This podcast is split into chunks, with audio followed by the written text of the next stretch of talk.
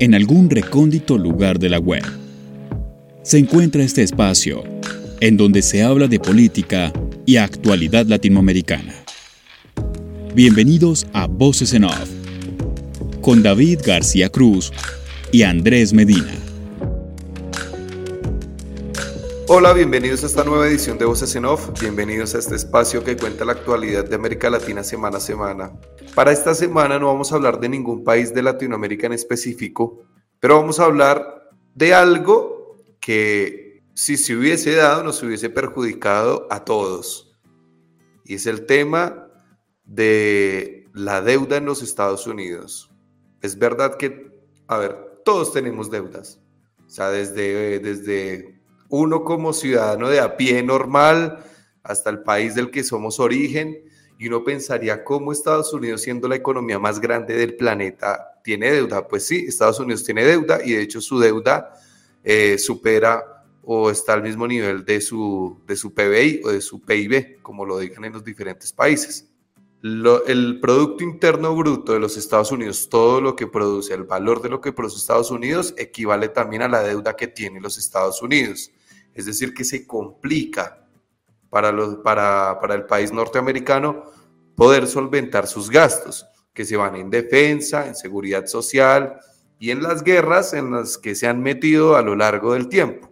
Entonces, tiene un déficit fiscal bastante alto. Para la gente que por ahí no está muy familiarizada con la economía, el déficit fiscal tiene que ver cuando gastas más de lo que recaudas como Estado. Entonces, el déficit de Estados Unidos es grande y eso genera que tenga que endeudarse, generando bonos del tesoro. Eso es lo que hace Estados Unidos para financiar su deuda. Hay un punto en donde llega un tope de deuda y después el gobierno nacional, el gobierno federal, tiene que pedirle al Congreso autorización para poder elevar ese tope de deuda, porque si no se eleva el tope de deuda, entonces el país entra en cesación de pagos, entra en default, y eso generaría una pérdida de puestos de trabajo impresionante y también afectaría al resto de la economía, sabiendo ya que Estados Unidos es la economía más grande del planeta y que es casi que el corazón de este mundo capitalista en el que vivimos. Esa es la situación que está rondando los Estados Unidos. Se juntan en el Congreso demócratas y republicanos, casi que no llegan a un acuerdo. Finalmente, eh, el presidente Joe Biden negocia con los republicanos y llegan a un acuerdo. Un acuerdo en el que le tocó ceder a ambos, porque los republicanos pedían recortes en salud y seguridad social, y también que el gobierno liberara el dinero que no se gastó durante la pandemia. Porque, ojo, una plata destinada para eso, pero una parte de ese dinero que no se gastó, que el gobierno federal no lo gastó, y los republicanos le dicen al presidente, tiene que liberarlo para poder llegar a un acuerdo. Llegan a un acuerdo y entonces Estados Unidos se salva de, de, de, empezar a ser un país moroso, lo que generaría una debacle económica tremenda.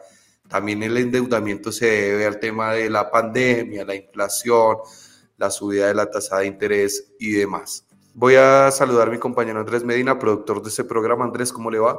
Hola David, eh, un tema bastante interesante y del que muchas personas en Latinoamérica no creen, por ejemplo, que Estados Unidos pueda llegar a una crisis económica. Muchos no creen precisamente por eso, porque dicen Estados Unidos es una potencia mundial, eh, ¿cómo podría llegar precisamente a una crisis eh, de la cual se está hablando, de la cual se está conociendo y precisamente por eso decidimos tocar el tema porque eh, dentro de todo lo que se conoce en el aspecto económico, cuando se hace el tema de la inflación, Estados Unidos lucha contra dos eh, complicaciones económicas. Una de ellas es la inflación, que lo ha venido golpeando estos dos últimos años, eh, hablando obviamente con el tema de, del índice de precios al consumo, que es el IPC, que ese es uno de los que oscila, y el otro es la inflación de núcleo, que es exactamente donde se refleja realmente eh, el grado de inflación que tiene Estados Unidos y que está oscilando entre 5,5 y 5,6. No pasa de ahí. Entonces, eso hace que precisamente eh, tenga eh, el coste de los precios ahora de, algunos, digamos que alimentos. pero, digamos que a la par, eh, se mantiene por el tema de, algunos productos, en este caso por el precio del petróleo. Entonces como que se equipara un poco, ¿no? El tema de combustible, entonces ahí hace que más o menos se equilibre un poco el tema de la inflación. Y lo otro es la deuda que hablaba David, pagar la deuda, ¿no? Y ahí es donde tenía que entrar el Congreso, eh, debatir por las diferencias que siempre han existido entre republicanos y demócratas, entonces, lo ideal en, este espacio y en este episodio es precisamente hablar sobre lo que está sucediendo en Estados Unidos y qué se viene porque se habla de una posible crisis eh, en unos meses, noviembre, diciembre más o menos. Entonces, la idea es analizar el tema. Claro, porque la pregunta que también queda rondando es hasta qué punto puede subir el tope de la deuda de los Estados Unidos. Voy a presentar al invitado, a Alberto Rocharrieta, analista político mexicano que nos ha acompañado varias veces. ¿Qué tal, Alberto? ¿Cómo le va? Muy buenas tardes, en una tarde muy lluviosa en la Ciudad de México que nos ha dejado algunos apagones en la capital y pues bueno, tenemos que, vivir con eso. Eh, pues muy a gusto de estar con ustedes nuevamente. Sí, acá también está lloviendo donde estoy yo también, llueve casi todos los días, estamos en un invierno tenaz. Eh, claro que ahora México está en, en, en verano, ¿no? Van a entrar al verano ustedes. Así es, ya en unas semanas estamos en verano, pero bueno, las cosas están como siempre muy interesantes aquí con la política interna de mi país. Sí, en México uno nunca se aburre. Eh, Alberto, voy a empezar a preguntar primero, ¿cuál es la lectura que hace de este tema? También una de, las, eh, de las razones de esta crisis en Estados Unidos también se debe a la polarización política. Em, Estados Unidos está cerca de una recesión. ¿Cómo se analiza todo este tema económico sabiendo que eh, sabiendo que muchos de los problemas económicos surgen a partir de problemas políticos. Entonces, ¿cuál es la lectura que, hace respecto a este tema de tope de deuda, cesación de pagos, Congreso, demócrata, republicanos? Bueno, lo, lo, primero y más importante es una, creo que hay una sensación de alivio en este instante en México, dado que a pesar de las enormes diferencias que existen entre demócratas y republicanos en el Congreso norteamericano, pues hubo un acuerdo, un acuerdo que de alguna manera deja insatisfechas a ambas partes, pero que eh, a final de cuentas este fue posible. Y ello en, México deriva en que pues vamos a tener por lo menos de aquí a un tiempo tal vez demasiado corto, no lo sé, cierta sensación de tranquilidad, que Estados Unidos caiga en una situación de recesión, en una crisis, para México no es una buena noticia, principalmente por nuestra relación comercial. Eh, baste señalar que durante el año pasado y el antepasado nuestro intercambio comercial rompió récord. Si la memoria no me es infiel, este alcanzó los 660 y tantos mil millones de dólares en el 2021 y para el 2022 fueron 789 mil millones de dólares, lo que convierte a México en el segundo socio comercial de Estados Unidos, tan solo por detrás de Canadá y arriba incluso de China. Entonces, obviamente, bueno, este comercio se iba a ver afectado si no había, si los Estados Unidos caían en impago, si las eh, diferencias políticas se seguían acentuando, y bueno, finalmente, insisto, esto da una sensación de tranquilidad, pero también en otro sentido, de que a pesar de la polarización política, es posible arribar a acuerdos entre fuerzas opositoras cuando los beneficios son mucho mayores a, bueno, a cualquier perjuicio, a cualquier necedad derivada de la polarización. Eh, México pues, no está nada alejado de esta polarización que priva en varias democracias occidentales y se toma como una muestra de qué, a qué se puede llegar, de qué se puede resolver.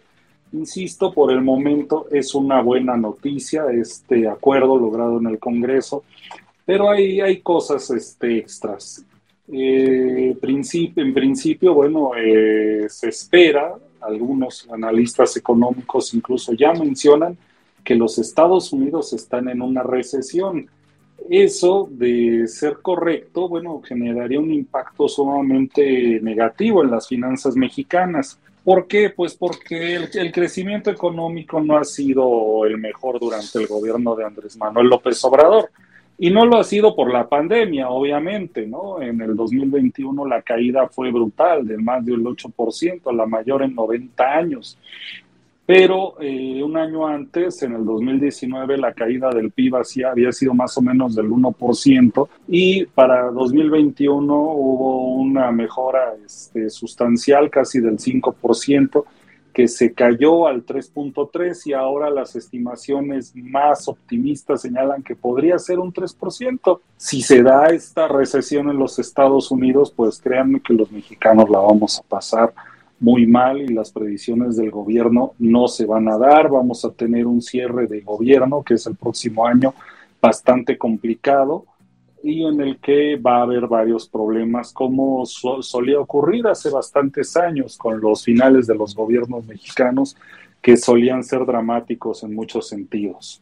Pues Alberto, me quiero eh, enfocar precisamente en lo que sucedió en estos días, porque eh, tener esa correlación que existe entre demócratas y republicanos, en este caso para salvar la economía de Estados Unidos, dentro de un periplo que todavía, eh, digamos que está iniciando, pero se podría creer que la presión que se ejerció desde diferentes puntos al Congreso para que llegaran a concertar, y uno de ellos, eh, Janet Yellen, que es la secretaria de Tesoro, eh, ella de una vez, hace unas semanas, pronosticaba precisamente una catástrofe si no se llegaba a un acuerdo en ese techo de deuda que se necesita para Estados Unidos. Ese tipo de presiones ayudó un toque eh, para que en este caso demócratas y republicanos llegaran a un consenso eh, sabiendo que, iba a ser muy difícil despegarse de ciertas ideas o ideologías que se tienen obviamente para llegar a concertarse. Bueno, en este sentido es una discusión que prevalece en muchas de las eh, democracias este, occidentales desde hace mucho tiempo. ¿En qué sentido? Bueno, pues la, el tamaño del, del gobierno. Es una discusión que pues yo creo no, no va a tener nunca una solución definitiva. Desde los años 80 y durante el apogeo del neoliberalismo, se repudió la obesidad del Estado. Reagan incluso llegó a decir que el gobierno era el problema, no la solución. Y en eso siguen metidos.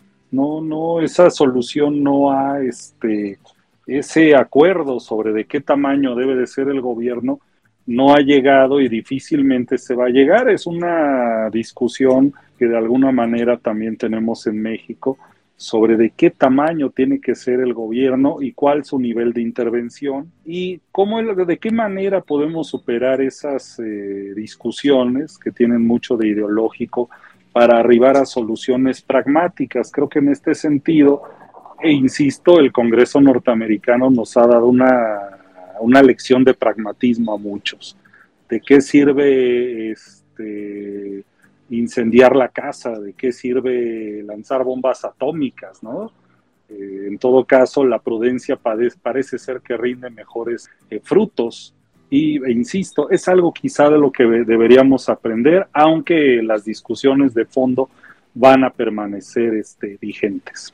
Bueno, es muy interesante ese cuestionamiento eh, de qué tamaño tiene que ser el Estado y, le quería justamente preguntar eso, que es una pregunta casi que hasta personal eh, eh, en cuanto a, cómo usted percibe las cosas. Eh, y es eso, de, qué tamaño tendría que ser el Estado? ¿Qué tanto tendría que, intervenir?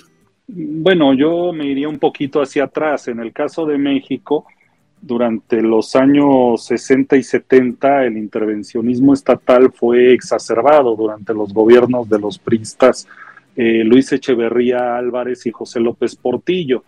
Ellos llegaron con ideas estatistas, el gobierno se volvió empresario, eh, se crearon muchas instituciones que duplicaban funciones, que contrataban personal, sobre todo gerencial en exceso, y ello llevó a un aumento del gasto público irracional que contribuyó en, en buena medida a la crisis de 1982 la cual generó pues el quiebre del, del estatismo en México y la entrada del neoliberalismo. Eh, sin embargo, los sueños neoliberales pues tampoco se cumplieron. Nos dijeron que la, el adelgazamiento del gobierno iba a servir para dedicar mayores eh, recursos, para dedicar mayores esfuerzos a otras cuestiones mucho más trascendentes como la educación, la seguridad, la salud. Y pues eso tampoco ha llegado. Entonces, eh, no nada más es un tema de tamaño, es un tema de eficiencia. Y creo que en este sentido los mexicanos tenemos mucho que aprender todavía. Eh, durante el actual gobierno, el gobierno de Andrés Manuel López Obrador, lo que estamos viviendo es un, un paradigma abigarrado que combina algunas de las partes del estatismo, como por ejemplo la intervención exacerbada en obra pública, el Estado convertido en empresario, pero también con otros elementos del neoliberalismo, como el Tratado de Libre Comercio con los Estados Unidos, el mantenimiento de la apertura comercial con otros estados, el adelgazamiento de buena parte del, gobierno, la disciplina fiscal, la el no contraer en exceso deuda pública. ¿Qué tan grande debe de ser o, o qué tan pequeño el gobierno? Pues yo creo en la medida en que tiene eh, la fortaleza para operar como regulador, para hacer valer el Estado de Derecho, para imponer orden en donde no lo haya, sean agentes económicos, grupos delincuenciales, y también este, lo suficientemente delgado como para no inhibir la, eh, la creatividad de, las, este, de los particulares, en la medida en que permite que la inventiva de la gente aflore, y se convierta en un, este, en un motor para el desarrollo. Cierro con este, eh, con este hecho. No tengo bien ahorita el dato, pero eh, a partir de 1982, que es cuando finaliza el estatismo, los, este, la, la, contribución del gobierno a la economía se reduce de manera considerable. De ocupar un lugar muy importante en el porcentaje se va, reduce, reduce, reduce, y eso pues genera cierta bonanza en algunos sectores como la industria automotriz, las exportaciones, las manufacturas, los bienes y servicios. Y creo que esto ha sido bueno para el país, aunque creo que falta también mucho por hacer. Síguenos en redes sociales. Twitter, Voces en Off-Bajo y Facebook, Voces en Off Opinión. Y Alberto, hay un grupo eh, y un sector que se ha visto muy golpeado últimamente en Estados Unidos con el tema del fin del título 42, que son los migrantes. Eh, el migrante podría, eh, en este caso, tener un golpe con todo ese tema de lo que hemos hablado hoy, de, una, crisis eh, en Estados Unidos, esa crisis económica. ¿Cómo podríamos visualizar precisamente todo el tema del migrante que está en Estados Unidos eh, por ejemplo, últimamente el dólar ha, caído un toque, por ejemplo en Colombia ha bajado demasiado, eh, entonces ha fortalecido un poco el peso colombiano y otras monedas en Latinoamérica. Pero ¿cómo ver precisamente lo que se ha visto y se ha reflejado con el migrante en Estados Unidos y qué podría pasar, por ejemplo, en una posible crisis que, que en este momento se está tratando de regular y solventar para evitar eh, cierto tipo de, problemas económicos, tanto en importaciones y exportaciones, y en este caso desempleos que podrían caer en Estados Unidos, y sobre todo con el migrante. Bueno, lo primero que hay que señalar en el caso mexicano es que durante los últimos años, vamos a decir unos 10, 20 años, el flujo migratorio de México a los Estados Unidos se había reducido. La frontera sur de Estados Unidos eh, se había vuelto el paso de migrantes principalmente de otras latitudes. Y los mexicanos incluso estaban empezando a regresar al país. Sin embargo, esta tendencia se ha revertido y ahora los principales flujos que salen de México son de mexicanos nuevamente y son a través de la vía terrestre, porque antes eran por la vía aérea. Es decir, eh, eso que demuestra que hay una falta de oportunidades muy fuerte en el país que está derivando en la búsqueda de estas en pues, lo que es el mercado laboral alterno por naturaleza, que es el norteamericano. Si la economía eh, estadounidense se contrae, si caen, caen, los salarios, pues van a pasar dos cosas que van a afectar gravemente a México. La primera, que la economía norteamericana va a perder su capacidad para absorber esta mano de obra que estamos exportando desde México.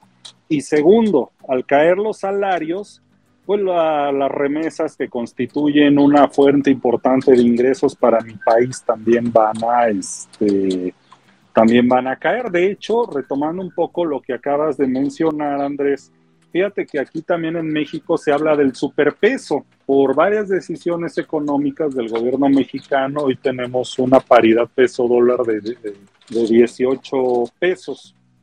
Y eso, bueno, pues mucha gente lo ve bien porque la relación de México con las devaluaciones ha sido traumática.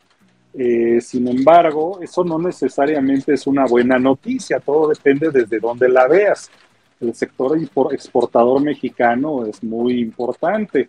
Ellos, pues para ellos no es una buena noticia, para las familias pobres que eh, reciben remesas, tampoco es una gran, este, una gran idea que baje el valor del dólar y eh, por otra parte, bueno, pues, los, los, importadores mexicanos ahorita están de plácemes. Eh, yo esperaría que llegue un momento en el que la paridad llegue a un nivel que sea mucho más este, amable para todos los sectores de la economía.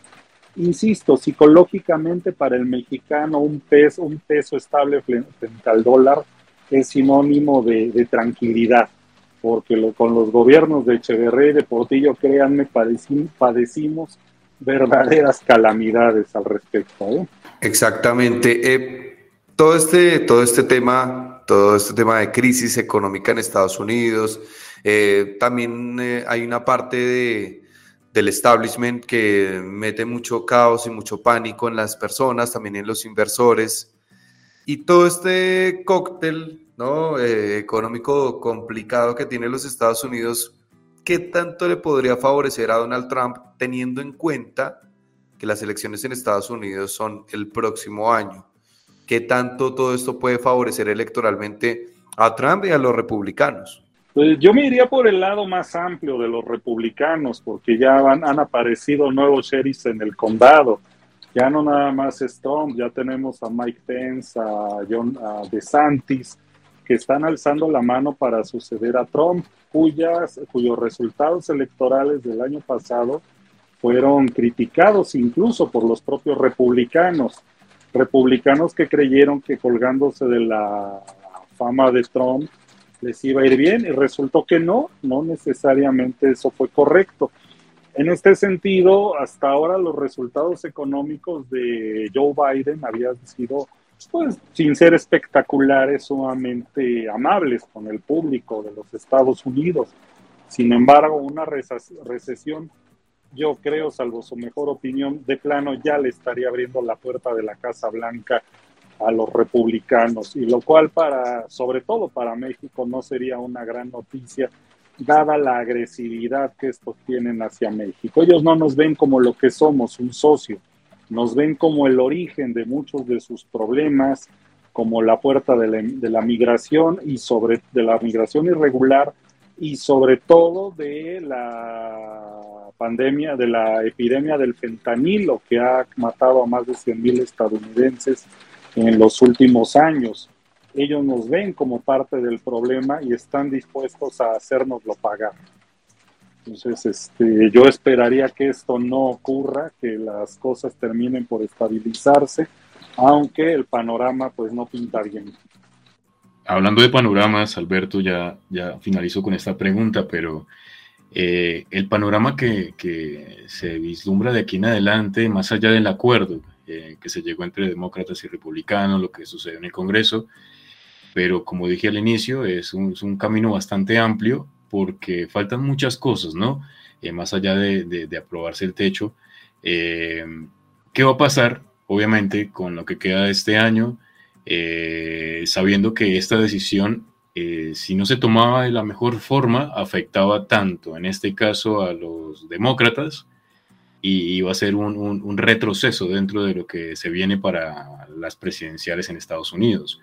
E iba a ser un plus para los republicanos eh, y como hablaba Alberto, ya han surgido ciertos eh, candidatos que están precisamente hablando de todo lo que ha sucedido en Estados Unidos y, lo que se venía eh, encaminando hace algunos meses, por ejemplo, con el tema de, de, la caída del Silicon Valley Bank y otros bancos que, sufrieron una, caída, pero que en estos momentos están empezando a, crecer. Entonces, eh, con el acuerdo que se llegó en, en, el Congreso, eh, ¿cuál puede ser el camino que va a tener Estados Unidos para empezar a trabajar eh, ese, ese golpe que ha tenido la inflación igual? Porque más allá de que si la inflación baja, los precios se mantienen y no bajan tanto, y el golpe obviamente es dentro de la canasta familiar. Mira, yo creo que habría que desagregar los temas económicos uno por uno. Como bien señalas, esto del acuerdo al que se llegó en el Capitolio es algo coyuntural, que es parte de una serie de discusiones más grandes. El tema de la inflación va a ser otra discusión, el tema de la absorción de la mano de obra migrante por la economía va a ser otro tema. Y en cada discusión en principio, bueno, pues van a aflorar los, eh, los resquemores, las dudas, el radicalismo de una y otra parte, pero creo que al final, eh, en temas muy puntuales, en donde vean eh, oportunidades compartidas, uno y otro partido, pues van a tomar decisiones de carácter pragmático. A ver, ejemplo, en esto se llegó a un acuerdo, ¿verdad? En lo del techo de endeudamiento pero en el tema de la relación comercial con China, tanto demócratas como republicanos están conscientes de que el gran competidor son las, es el gigante asiático, que le llaman. Eso no va a cambiar. Entonces, esa es una decisión, vamos a llamarle de Estado. Entonces, mi, idea es que cuando haya eh, decisiones de fondo que impliquen una afectación grave al interés nacional de los Estados Unidos, va a haber acuerdos.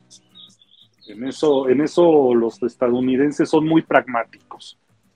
Pero ya en temas de mucho mayor radicalismo, de mucho mayor este, eh, encono, como el de la migración, esto va a ser muy difícil. Así que habrá que esperar una discusión desagregada caso por caso, pero yo siento que eh, vamos a tener una oscilación entre pragmatismo, cuando se favorezcan intereses superiores, y radicalismo cuando la ideología sea lo que prive. Bueno, el tema del fentanilo es grave. Nosotros hicimos un programa hace ya un poco más de un mes hablando de eso. Es un, es un problema que crece. De hecho, en Colombia ya hubo un cargamento de fentanilo que se confiscó. Entonces, a medida que pasa el tiempo, cada país se va metiendo un poco más en eso. Eh, para cerrar, eh, Alberto, no puedo evitar preguntarle porque el próximo año hay elecciones en México. Habrá una elección grande. Se van a elegir... Eh, gubernaturas, se va a elegir presidente y no sé, no sé usted cómo lo ve, pero la información que yo tengo es que lo más seguro es que alguien de Morena gane la presidencia eh, y que el Estado de México, que históricamente ha sido el PRI, quede en manos de Morena también. Por ahora, yo sé que falta mucho, falta un año para las elecciones, un poco más de un año. Por ahora, ¿cómo, cómo está ese panorama? Bueno, a ver, habría que partir de lo siguiente. Como administrador eh, público, Andrés Manuel es, lo voy a decir claramente, un incompetente. Andrés Manuel no tiene soluciones para seguridad, para salud, para comunicaciones, infraestructura. Lo que tiene es lo que los mexicanos le llamamos puntadas, es decir, ocurrencias. Y sin embargo, pese a ello, eh, Andrés Manuel ha logrado construir un relato muy poderoso a partir del desprestigio de sus adversarios y de lo que la gente entiende como cercanía. Es decir, Andrés Manuel, a pesar de ser tan incompetente como gobernante, tiene muy bien ubicado a su partido. Es un hombre que sabe eh, mostrarse cercano a la gente, que sabe hablarle en el tono en el que a ella le gusta y ello ha provocado que la gente sienta que uno de ellos está cerca de, del pueblo. Sin embargo, bueno, es una discusión muy amplia que este esta idea pues no tiene asidero en la realidad. Este gobierno es tanto más corrupto que los anteriores y eso sí, mucho más incompetente. Sin embargo, sí tiene una habilidad Andrés Manuel, que es acumular poder. eso sí es muy bueno. Y este, en este momento, bueno, el día de ayer hubo en competencia dos estados de la República, Coahuila, que es frontera con los Estados Unidos, es un centro ganadero e industrial muy importante para el país, sobre todo en la zona de La Laguna, que se le llama, Gómez Palacio, este, Torreón, y en el Estado de México, que es contiguo a la capital mexicana, donde está el, mayor número de votantes del país. Tradicionalmente, el, este, la, elección del Estado de México no había influido en la, federal, es decir, quien ganaba el Estado de México no, no ganaba la presidencia de la República, pero esta vez parece que va a ser diferente por varios elementos. El primero, el, uso de recursos ilegales por parte del presidente y su partido ha demostrado que está dispuesto a llegar hasta donde sea con tal de ganar elecciones. También pues la medianía de muchos líderes opositores que no han sabido entender el momento, que no han sabido reinventar a sus agrupaciones políticas y que no tienen una buena relación con el, el electorado. La alianza opositora integrada por PRI, PAN, PRD, en este momento se encuentra a debate. No sabemos si, bueno, se le está cuestionando, hoy los líderes de estos partidos señalaron que van a permanecer juntos para el próximo año. Y si continúa el teflón que posee el presidente, más las medianías por parte de la oposición, aceitadas, aceitado todo esto por el uso de programas sociales con fines electorales, lo más seguro es que aunque pusieran a una silla los del partido gobernante Morena, una silla, un buró, un, este, una escoba, eso gana. No importa lo que pongan, no importa que pongan a, a lo que sea. Ese lo que sea va a ganar la elección del próximo año. Y mi vaticinio, así rápidamente, es que Morena se va a llevar las elecciones del próximo año. El PRI y el PRD van a quedar sujetos a una disminución muy importante. El gran partido opositor va a ser el conservador de derecha, Partido Acción Nacional. Y el que llegue en la presidencia, guarden esto, se va a deshacer de López Obrador, porque eso es lo que marca el péndulo de la política mexicana. El nuevo gana todo, se lleva todo, y se deshace del anterior por muy poderoso que éste haya sido. O sea, va a haber un parricidio, un parricidio político. Como lo hay cada seis años en México. Eso ha dado para libros y no veo por qué tenga que ser diferente. Hay amigos que me dicen, no, es que todos son muy genuflexos frente a López Obrador. Sí, son genuflexos porque son ambiciosos y los ambiciosos incurren en parricidio. Entonces, si siempre ha sido así en los últimos 90 años, no veo por qué tenga que ser diferente. Y cierro con esto. El presidente va a dejar una situación muy difícil para quien llegue, para quien sea. Y si alguien medio quiere avanzar, hacer algo, lograr un poquito, sería muy tonto si no se deshace de Andrés Manuel. Y hay cómo hacerlo. ¿eh? Bueno, eh, puede pasar, es muy factible. De hecho pasa y ha pasado en muchos en muchos países. A Uribe le pasó con Santos eh, en Colombia, a Menem le pasó con Dualde en Argentina, a Dualde le pasó con Kirchner y así. Eh, se han visto cómo son las cosas. A Macri ahora le está pasando con Rodríguez Larreta y, y ha ocurrido así mil veces. Y veremos qué ocurre. Va a ser muy interesante lo que pasa en México el próximo año y lo que pasa siempre. Voy a despedir el programa. Gracias Andrés Medina, productor, por, por haber hecho posible este programa. Gracias Alberto por haber asistido, por haber atendido el llamado a pesar de las dificultades, bajón de energía, todo. Gracias por haber estado con nosotros. Muchas gracias David y Andrés, como siempre un placer estar con ustedes y un saludo a todos. Bueno, eh, a la gente que escucha esto por Tribu Contenidos en la República Argentina, gracias. Los que lo escuchan por Spotify también y los que lo escuchan por Nova Hits Radio en Costa Rica también. Mi nombre es David García Cruz y nos reencontramos la próxima semana para hablar. No sabemos de qué todavía, podríamos hablar del escándalo político que hay en Colombia y la complicación que tiene el gobierno de Gustavo Petro. Y sería interesante analizar el primer gobierno de coalición que llega en la historia de, de Colombia, no solo el primer gobierno de izquierda, sino de coalición, cómo vienen llevando esto y lo inmaduros que estamos políticamente hablando los colombianos, lo que me lleva a pensar que Colombia es un país casi que apolítico. Nos reencontramos después. Chao, gracias.